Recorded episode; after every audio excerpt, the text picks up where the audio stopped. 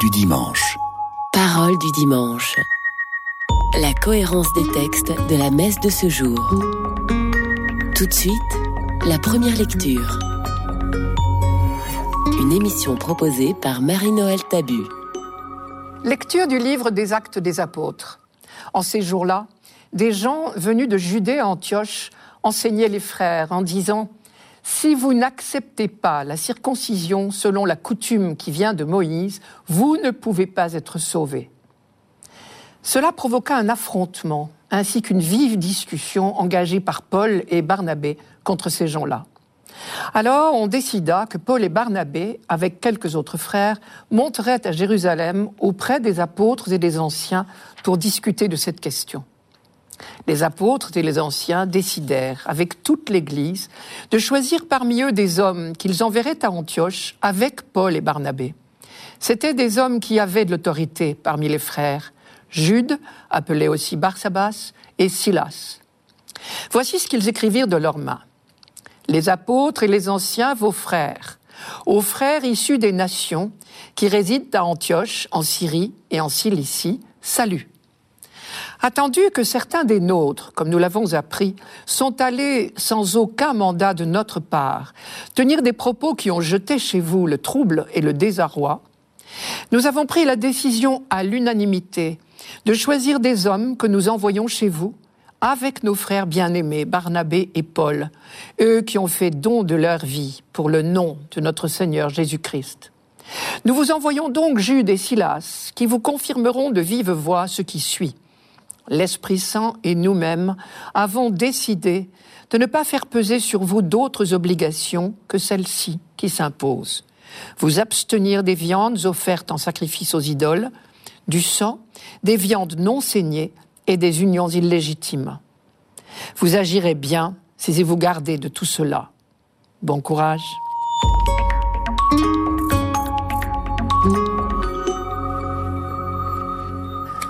Ce que j'appelle le Concile de Jérusalem, c'est une réunion au sommet qui a été organisée pour résoudre une crise grave qui a empoisonné longtemps la vie des premières communautés chrétiennes. Dès le début, à Antioche de Syrie, il y a eu des chrétiens d'origine juive et des chrétiens d'origine païenne. Mais peu à peu, entre eux, la cohabitation est devenue de plus en plus difficile. Leurs modes de vie sont trop différents. Non seulement les chrétiens d'origine juive sont circoncis, et considèrent comme des païens ceux qui ne le sont pas. Mais plus grave encore, tous les opposent dans la vie quotidienne, à cause de toutes les pratiques juives auxquelles les chrétiens d'origine païenne n'ont aucune envie de s'astreindre. De nombreuses règles de purification, d'ablution, et surtout des règles très strictes concernant la nourriture. Et voilà qu'un jour, des chrétiens d'origine juive sont venus tout exprès de Jérusalem pour envenimer la querelle, en expliquant qu'on ne doit admettre au baptême chrétien que des juifs. Concrètement, les païens, donc, sont priés de se faire juifs d'abord, circoncision comprise, avant de devenir chrétiens. Derrière cette querelle, il y a au moins trois enjeux. Premièrement, faut-il viser l'uniformité Pour vivre l'unité, la communion, faut-il avoir les mêmes idées, les mêmes rites, les mêmes pratiques? Le deuxième enjeu est une question de fidélité. Tous ces chrétiens de toutes origines souhaitent rester fidèles à Jésus-Christ, c'est évident. Mais concrètement, en quoi consiste la fidélité à Jésus-Christ? Jésus-Christ lui-même était juif circoncis. Cela veut-il dire que pour devenir chrétien, il faut d'abord devenir juif comme lui? Autre question de fidélité. Dieu a confié à Israël la mission d'être son témoin au milieu de l'humanité. Il faut donc faire partie d'Israël pour entrer dans la communauté chrétienne. C'est ce que j'appelle la logique de l'élection. Et conclusion, il faudrait être, juif d'abord, avant de devenir chrétien. Concrètement, cela veut dire qu'on accepterait de baptiser des païens, mais à condition qu'ils adhèrent d'abord à la religion juive et qu'ils se fassent circoncire. Enfin, il y a un troisième enjeu, plus grave encore. Le salut est-il donné par Dieu sans condition, oui ou non? Dire si vous ne recevez pas la circoncision, vous ne pouvez pas être sauvé, cela voudrait dire que Dieu lui-même ne peut pas sauver des non-juifs. Cela voudrait dire que c'est nous qui décidons à la place de Dieu qui peut ou ne peut pas être sauvé. Mais pourtant Jésus lui-même a bien dit, celui qui croira et sera baptisé sera sauvé. Et c'est cet argument qui emporte tout. Cela veut dire que la logique de l'élection est dépassée. On est maintenant dans une nouvelle étape de l'histoire humaine. Le prophète Joël avait bien dit, toute chair verra le salut de Dieu, toute chair, c'est-à-dire tout homme, et pas seulement les juifs. Concrètement, les apôtres prennent une double décision. Les chrétiens d'origine juive ne doivent pas imposer la circoncision et les pratiques juives aux chrétiens d'origine païenne.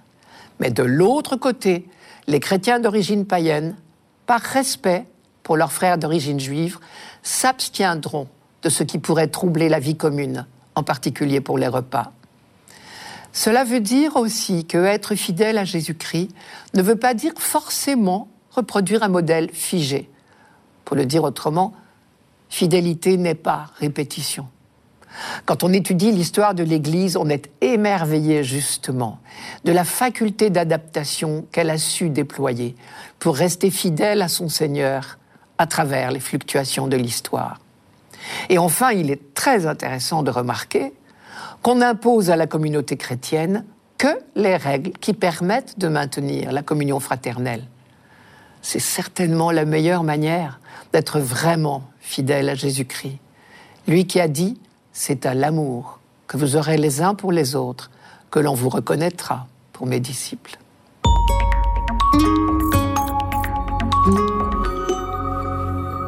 Radio Notre-Dame. Parole du dimanche. Parole du dimanche. La cohérence des textes de la messe de ce jour. Tout de suite, le psaume. Une émission proposée par Marie-Noël Tabu. Psaume 66. Que les peuples, Dieu, te rendent grâce, qu'ils te rendent grâce tous ensemble. Que Dieu nous prenne en grâce et nous bénisse, que son visage s'illumine pour nous, et ton chemin sera connu sur la terre, ton salut parmi toutes les nations.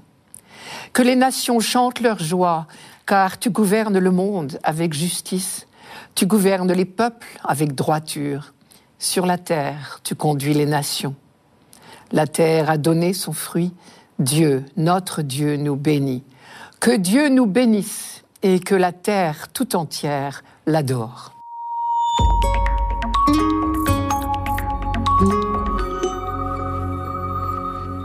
Nous assistons à une grande célébration au Temple de Jérusalem. À la fin de la cérémonie, les prêtres bénissent l'assemblée de manière très solennelle. La première phrase de bénédiction des prêtres, que Dieu nous prenne en grâce et nous bénisse, que son visage s'illumine pour nous, reprend très exactement un texte célèbre du livre des Nombres. Je vous le cite. Le Seigneur dit à Moïse, Voici comment Aaron et ses descendants béniront les fils d'Israël. Que le Seigneur te bénisse et te garde. Que le Seigneur fasse briller sur toi son visage, qu'il se penche vers toi. Que le Seigneur tourne vers toi son visage, qu'il t'apporte la paix. C'est ainsi que mon nom sera prononcé sur les fils d'Israël, et moi, je les bénirai. Ce texte est la première lecture du 1er janvier de chaque année. Pour un 1er janvier, jour des vœux, c'est le texte idéal. On ne peut pas formuler de plus beaux vœux de bonheur. Et au fond, une bénédiction, c'est cela, des vœux de bonheur. J'ai dit vœux de bonheur, et effectivement, les bénédictions sont toujours des formules au subjonctif. Que Dieu vous bénisse, que Dieu vous garde. Cela me rappelle toujours une petite histoire qu'une jeune femme m'a racontée. Elle était malade à l'hôpital. Le dimanche, quand un prêtre ami est venu lui apporter la communion, il a accompli le rite comme il est prévu. Et donc, à la fin, il lui a dit Que Dieu vous bénisse. Et elle, sans réfléchir et sans se contenir, à l'hôpital, elle avait des excuses. Elle a répondu en riant Mais qu'est-ce que vous voulez qu'il fasse d'autre? Bienheureuse spontanéité, notre petite dame, ce jour-là, a fait une grande découverte. C'est vrai, Dieu ne sait que nous bénir, que nous aimer, que nous combler à chaque instant. Et quand le prêtre dit que Dieu vous bénisse, cela ne veut évidemment pas dire que Dieu pourrait ne pas nous bénir. Le souhait, il est de notre côté, si j'ose dire. C'est-à-dire, ce qui est souhaité, c'est que nous entrions dans cette bénédiction de Dieu, qui, elle, est sans cesse offerte. Ou bien, quand le prêtre nous dit le Seigneur soit avec vous, c'est la même chose. Le Seigneur est toujours avec nous. Mais ce subjonctif soit dit notre liberté. C'est nous qui ne sommes pas toujours avec lui. De la même manière encore, quand le prêtre dit que Dieu vous pardonne, mais nous savons bien que Dieu nous pardonne sans cesse. À nous d'accueillir le pardon, d'entrer dans la réconciliation qu'il nous propose. Du côté de Dieu, si l'on peut dire, les vœux de bonheur à notre égard sont permanents. Vous connaissez la phrase de Jérémie? Moi, je sais les projets que j'ai formés à votre sujet, dit le Seigneur. Projets de prospérité et non de malheur. Je vais vous donner un avenir et une espérance.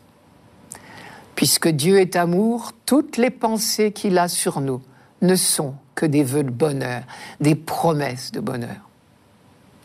Autre piste pour comprendre ce qu'est une bénédiction au sens biblique, je reviens au texte du livre des Nombres que je lisais tout à l'heure et qui ressemble si fort à notre psaume d'aujourd'hui. Que le Seigneur te bénisse et te garde. La première phrase du même texte disait Le Seigneur dit à Moïse Voici comment Aaron et ses descendants béniront les fils d'Israël. La dernière phrase dit c'est ainsi que mon nom sera prononcé sur les fils d'Israël, et moi je les bénirai.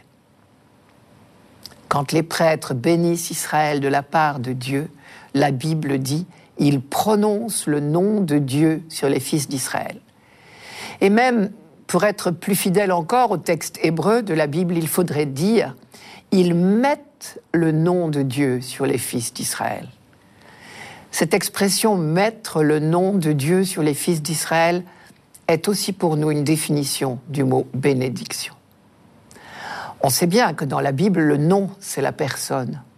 Donc être mis sous le nom de Dieu, c'est être placé sous sa présence, sous sa protection, entrer dans sa présence, dans sa lumière, dans son amour. Encore une fois, tout cela nous est offert à chaque instant. Mais encore faut-il que nous y consentions. C'est comme un grand soleil d'été. Si l'on veut bronzer, encore faut-il s'y exposer. C'est pour cela que toute formule de bénédiction prévoit toujours la réponse des fidèles. Quand le prêtre nous bénit à la fin de la messe, par exemple, nous répondons Amen. C'est notre accord, notre consentement. Dans ce psaume d'aujourd'hui, la réponse des fidèles, c'est un refrain que les peuples, Dieu te rendent grâce, qu'ils te rendent grâce tous ensemble. Et là, je vois une superbe leçon d'universalisme. Aussitôt qu'il entre dans la bénédiction de Dieu, le peuple élu répercute en quelque sorte la bénédiction qu'il accueille pour lui-même. Et le dernier verset est une synthèse de ces deux aspects. Que Dieu nous bénisse, sous-entendu nous, son peuple choisi, et que la terre tout entière l'adore c'est dire que le peuple d'Israël n'oublie pas sa vocation, sa mission au service de l'humanité tout entière.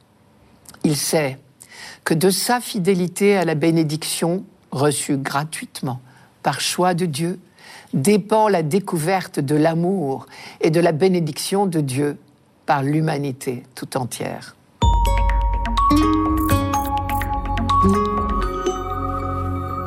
Radio Notre-Dame. Parole du dimanche. Parole du dimanche. La cohérence des textes de la messe de ce jour. Tout de suite, la deuxième lecture. Une émission proposée par Marie-Noël Tabu. Lecture de l'Apocalypse de Saint Jean. Moi, Jean, j'ai vu un ange. En esprit, il m'emporta sur une grande et haute montagne il me montra la ville sainte, Jérusalem, qui descendait du ciel d'auprès de Dieu. Elle avait en elle la gloire de Dieu. Son éclat était celui d'une pierre très précieuse, comme le jaspe cristallin. Elle avait une grande et haute muraille avec douze portes, et sur ces portes douze anges. Des noms y étaient inscrits, ceux des douze tribus des fils d'Israël. Il y avait trois portes à l'Orient, trois au nord, trois au midi et trois à l'Occident. La muraille de la ville reposait sur douze fondations, portant les douze noms des douze apôtres de l'agneau. Dans la ville, je n'ai pas vu de sanctuaire, car son sanctuaire, c'est le Seigneur Dieu, souverain de l'univers et l'agneau. La ville n'a pas besoin du soleil ni de la lune pour l'éclairer, car la gloire de Dieu l'illumine. Son luminaire, c'est l'agneau.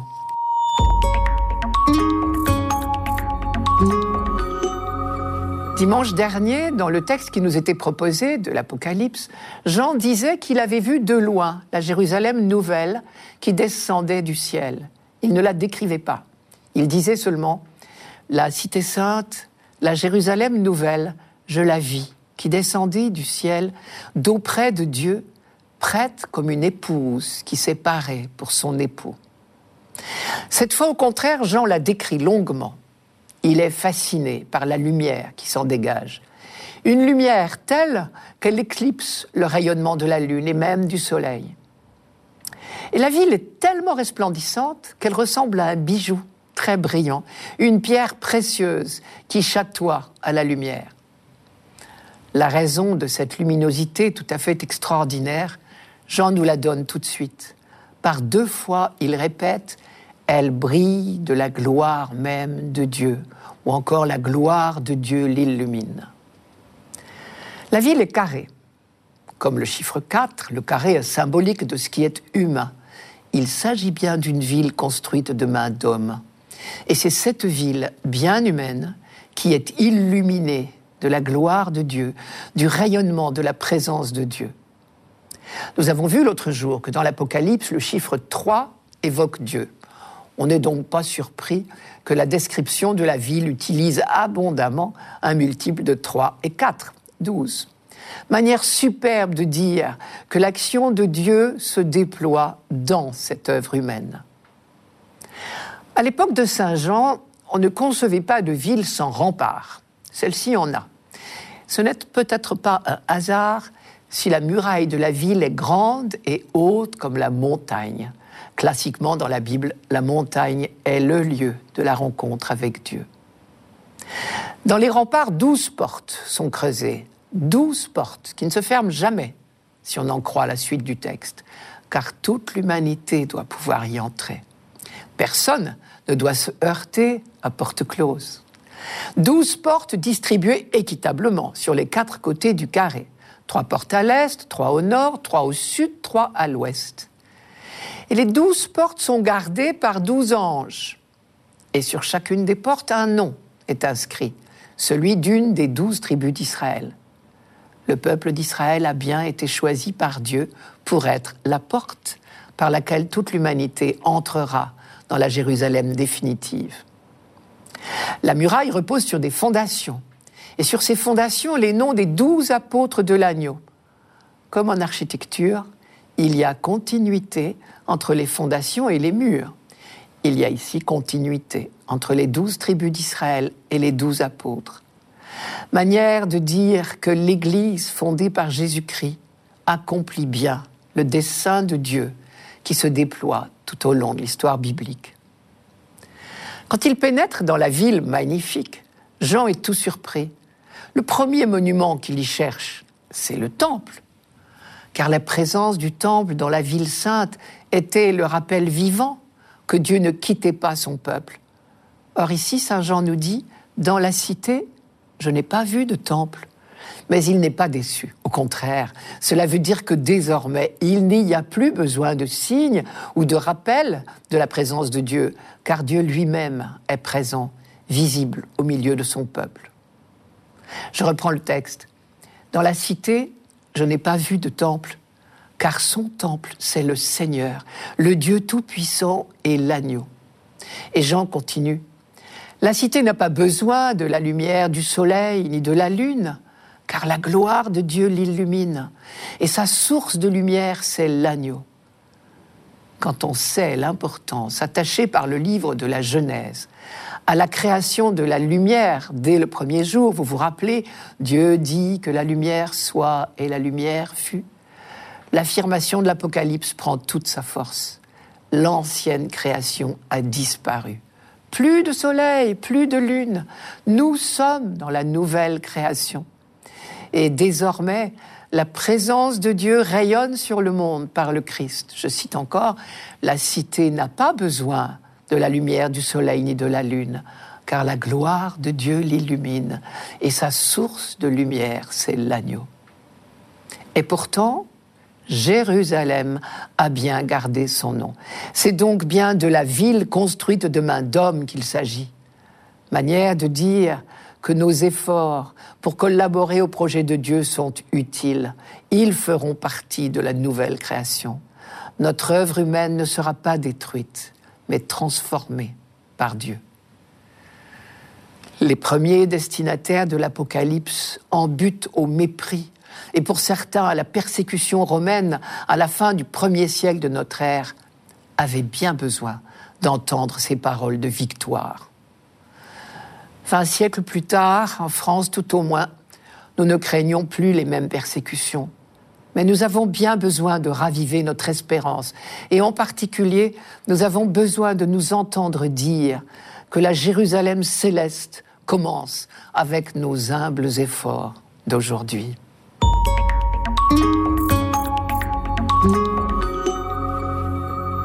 Radio Notre-Dame. Parole du dimanche. Parole du dimanche. La cohérence des textes de la messe de ce jour. Pour finir, l'Évangile. Une émission proposée par Marie-Noël Tabu. Évangile de Jésus-Christ selon Saint Jean. En ce temps-là, Jésus disait à ses disciples, Si quelqu'un m'aime, il gardera ma parole. Mon Père l'aimera.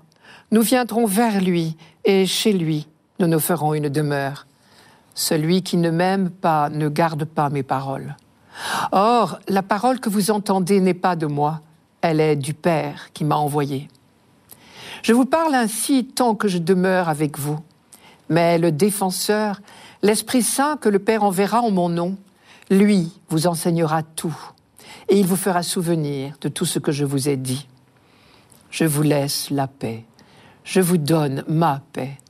Ce n'est pas à la manière du monde que je vous la donne que votre cœur ne soit pas bouleversé ni effrayé. Vous avez entendu ce que je vous ai dit.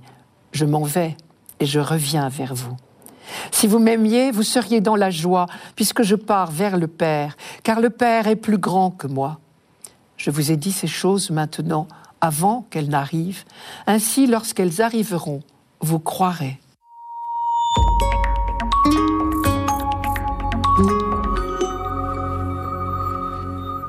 Nous sommes dans les toutes dernières heures de la vie de Jésus, juste avant la passion. L'heure est grave. On devine l'angoisse des derniers moments. On la lit à travers les lignes, puisque Jésus dit à ses disciples, ne soyez donc pas bouleversés et effrayés. Mais curieusement, lui au contraire, reste très serein. Ici, comme tout au long de la Passion, Jean nous décrit Jésus comme souverainement libre. C'est lui qui rassure ses disciples et non l'inverse. Il annonce lui-même ce qui va se passer. Je vous ai dit toutes ces choses maintenant, avant qu'elles n'arrivent. Ainsi, quand elles arriveront, vous croirez. Non seulement il sait ce qui va se passer, mais il l'accepte. Il ne fait rien pour se dérober. Il leur annonce son départ, mais il le présente comme la condition et le début d'une nouvelle présence. Je m'en vais et je reviens vers vous. Ce départ sera interprété plus tard, après la résurrection, comme la Pâque de Jésus. Le même Jean dit au chapitre 13, Avant la fête de la Pâque, Jésus, sachant que son heure était venue, l'heure de passer de ce monde au Père. Jean utilise volontairement ce mot passer, car on sait que la Pâque veut dire passage. Par là, Jean veut faire le rapprochement entre la passion de Jésus et la libération d'Égypte qu'on revivait à chaque fête juive de la Pâque. Et donc, puisqu'il s'agit de libération, Ce départ ne devrait pas plonger les apôtres dans la tristesse. Si vous m'aimiez, vous seriez dans la joie, puisque je pars vers le Père. Phrase stupéfiante pour les disciples. Eux, ils voient leur maître, celui qu'ils suivent depuis plusieurs mois, devenu un homme traqué par les autorités religieuses, c'est-à-dire les responsables, ceux à qui on fait confiance pour ce qui concerne les choses de Dieu, ce qui est bien le tout de la vie quand on est juif. Ce sont ces autorités qui, au nom de Dieu justement, sont les pires opposants à Jésus. Et ils ont de bonnes raisons, il faut le dire. Depuis des siècles, la grande découverte du peuple élu, et par révélation de Dieu lui-même, c'est que Dieu est unique. Écoute Israël, le Seigneur ton Dieu est le Dieu un, c'est le fameux chemin Israël. Et tous les prophètes ont lutté pour maintenir cette foi contre vents et marées. Et ce Dieu unique, il est à la fois le Dieu proche de l'homme et le Dieu tout autre, le Saint. Jésus, lui, prêche bien un Dieu proche de l'homme, et spécialement des plus petits. Mais il se prétend Dieu lui-même. Aux yeux des Juifs, c'est un blasphème caractérisé. C'est faire offense au Dieu unique, au Dieu tout autre. Dans notre texte de ce dimanche, Jésus insiste sur le lien qui l'unit à son Père, nommé cinq fois dans ces quelques lignes. Et il va jusqu'à parler au pluriel. Si quelqu'un m'aime, nous viendrons chez lui, nous irons demeurer chez lui. Et ce n'est pas la première fois qu'il a ce genre de propos.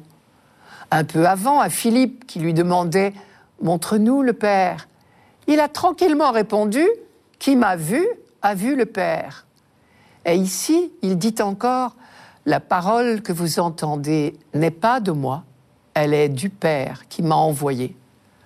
Autrement dit, il est l'envoyé du Père, il est la parole du Père. Et désormais, c'est l'Esprit Saint qui fera comprendre cette parole et qui la gardera dans la mémoire des disciples. La clé de ce texte est peut-être dans le mot parole. Le mot revient ici plusieurs fois. Et si on se rapporte à ce qui précède, il n'y a pas de doute possible. Cette parole qu'il faut absolument garder, c'est le commandement d'amour. Aimez-vous les uns les autres. Ce qui revient à dire, mettez-vous au service les uns des autres. Et pour bien se faire comprendre, Jésus a lui-même donné un exemple très concret en lavant les pieds de ses disciples.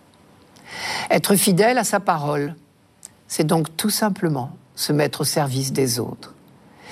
Et finalement, le texte d'aujourd'hui, si quelqu'un m'aime, il restera fidèle à ma parole, peut se traduire, si quelqu'un m'aime, il se mettra au service de ses frères. Celui qui ne m'aime pas ne se mettra pas au service des autres. Inversement, si je comprends bien, celui qui ne se met pas au service des autres n'est pas fidèle à la parole du Christ. Et du coup, nous comprenons mieux le rôle de l'Esprit Saint. C'est lui qui nous enseigne à aimer. Il nous fait souvenir du commandement d'amour. Mais pourquoi Jésus l'appelle-t-il le défenseur? Nous savons bien que nous n'avons pas besoin de défenseur contre Dieu. L'Esprit Saint est notre défenseur, oui, parce que réellement il nous protège, mais contre nous-mêmes. Car notre plus grand malheur est d'oublier que l'essentiel consiste à nous aimer les uns les autres, c'est-à-dire à nous mettre au service les uns des autres. C'était Parole du dimanche, une émission présentée par Marie-Noël Tabu. Rendez-vous dimanche prochain.